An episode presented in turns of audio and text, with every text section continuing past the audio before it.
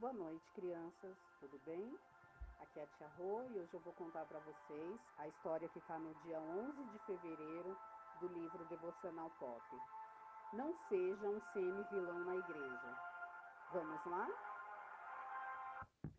Piotr Rasputin vivia em uma fazenda coletiva na União Soviética com sua família. Até ser convidado por Charles Xavier para ajudar a libertar a equipe original dos X-Men. Aceitou ao convite, pois nunca havia saído da fazenda onde nasceu.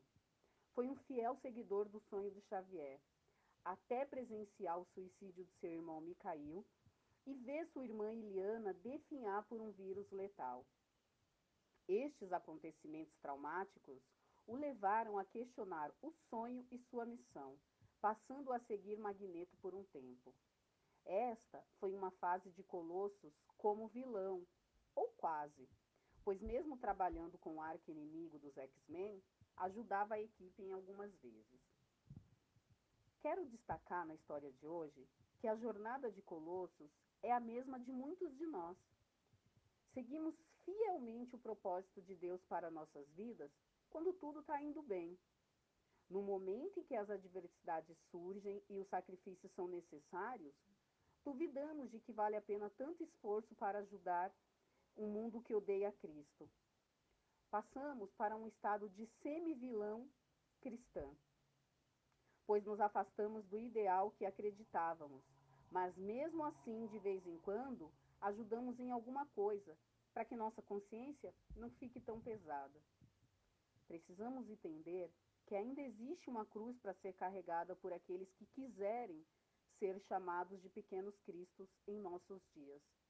As dificuldades virão, mas podemos ter a certeza de que o bom pastor, que o bom pastor estará sempre conosco, mesmo no vale da sombra da morte. Na Bíblia, lá no livro de João, capítulo 16, versículo 33, diz o seguinte: eu, eu lhes disse estas coisas para que em mim vocês tenham paz. Neste mundo vocês terão aflições, Contudo, tenho ânimo, eu venci o mundo. Vamos orar? Meu Deus, em nome do Senhor Jesus, nos colocamos, Pai, diante do Senhor, da tua santa presença neste momento. E eu quero agradecer, Pai, primeiramente agradecer. Agradecer por tudo que o Senhor proporcionou esse dia para cada uma dessas crianças que ouvem essa história. Agradecer, Pai, por todas as provisões e por todos os livramentos. Pai, que venhamos aprender com, com a história do Colossus, Deus.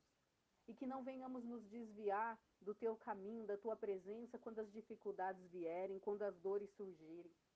Que neste momento venhamos te buscar ainda mais, venhamos nos refugiar ainda mais, Pai, diante do Senhor e nos prostrar aos teus pés.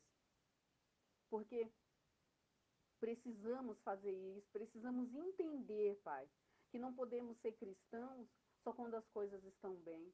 Então nos ajuda, Pai. Nos ajuda nas nossas fraquezas, perdoa as nossas debilidades. E fortalece cada uma dessas crianças, Deus, que tem passado momentos difíceis, talvez com um familiar doente, com um pai desempregado.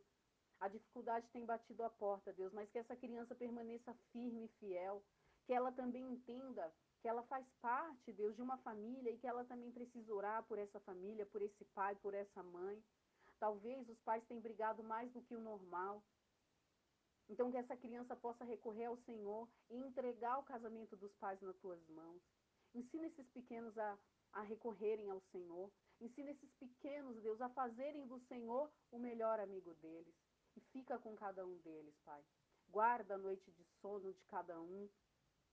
E põe as tuas santas mãos, Deus, para que haja livramento, para que haja socorro, para que haja cura na vida de cada uma dessas crianças.